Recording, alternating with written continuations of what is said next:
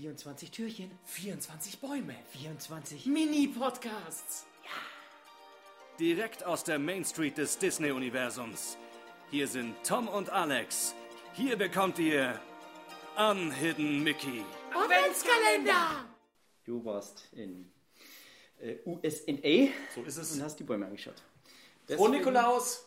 Ah, stimmt. Ja. Nikolausi. Hallo. Nikolausi. Ich hab's auch schon angesprochen. Türchen Was 6. das? Türchen 6. Das Wichtigste. Es war immer größer. Was haben wir im. Säckchen? Hoffentlich ganz viel Kohle.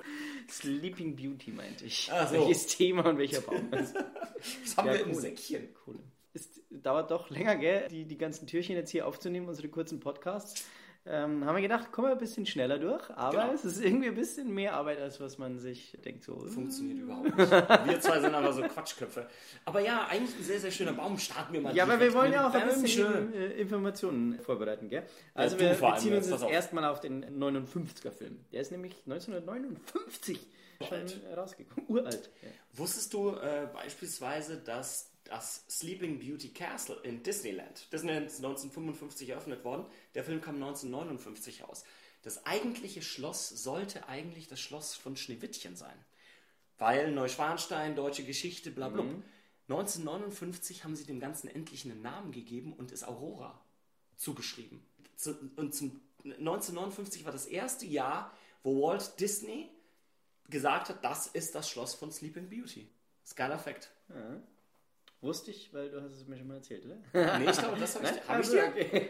Wow, Aber wow. gut. Wow. Also den Mann kann ich nicht mehr damit überraschen. Wenn ihr es geil fandet, lasst mal ein Like da. Mega. Du weißt, ich äh, liebe diese Facts. Die Ich bin äh, voller. Ich glaube, das ich muss man auch mal ein bisschen klarstellen aus den letzten Folgen. Tom ist ein riesen Fan von Disney und kennt sich sehr, sehr gut aus mit den neueren Merchandise-Themen. Ja. Äh, hat sehr viel Merchandise natürlich und die ganzen neu eingekauften, ähm, sagen wir mal, Intellectual Property, Star Wars, Marvel, das ist seine Welt. Ich bin ein sehr, sehr großer Themenpark, Disney-Themenpark-Fan und kenne mich da sehr, sehr gut aus. Aber das ist zur Klarstellung. Aber Sleeping Beauty eben einfach in der DNA von Disney gut verankert. Äh, Wir haben es in jedem Themenpark von Disney. Vor allem in den Magic Kingdoms, also Disneylands, Magic Kingdom, Disney Worlds und so weiter. Einfach gehört dazu. Wenn ich an Disney denke, ist das erste, an das ich denke, das Schloss. Stimmt, ja.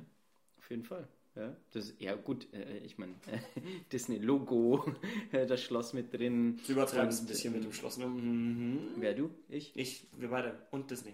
Ähm, weil wir drin wohnen wollen eigentlich. Kannst du übrigens. Da gibt's den Raum, oder? Da Magic Kingdom rein- gibt's die, äh, die Suite Ja. für äh, die, äh, hä? So, hä? nee, Magic Kingdom, tatsächlich in Florida gibt's eine Suite im Schloss. Die kannst du nicht buchen, die wird nur ganz, ganz selten rausgegeben, Ja, kannst eben. du gewinnen in ganz seltenen Fällen. Hat man für Walt Disney gebaut.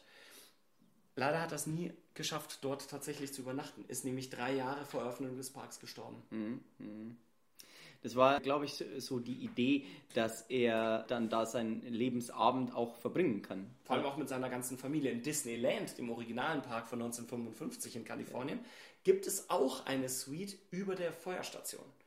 In der Main Ja. Street, auf der linken Seite, wenn du reinkommst in den Park, über der Feuerstation ist tatsächlich das Apartment von Walt Disney. Da dachte man sich, hey, Walt Disney World, bauen wir uns einfach mal ein Schloss, oder? Also, genial. Also ich hätte das so gerne mal live gesehen. Allerdings, ja. Und ja, basiert natürlich wie viele Geschichten, gell, auch auf äh, der deutschen Story Dornröschen von den äh, Gebrüdern Grimm. Die tatsächlich allerdings wiederum ihren Ursprung in der französischen Geschichte hat. Mit einem wunderbaren Titel, den ich mir nicht merken kann. So heißt übrigens auch das Schloss in äh, Disneyland Paris. Hat auch diesen ganz langen französischen Titel. Müsste ich mal ganz kurz googeln. Aurora Ja. ist, kommt auch dann wieder in dem neuen Film Maleficent.